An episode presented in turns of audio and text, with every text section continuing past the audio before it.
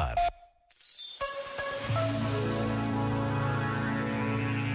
Parem, em nome de Deus, cessem o fogo. Um pedido do Papa Francisco quando já se passou um mês desde que começou a guerra no Médio Oriente. Uma guerra que se revela todos os dias por notícias detalhadas de violência e que provoca pedidos de paz por todo o mundo.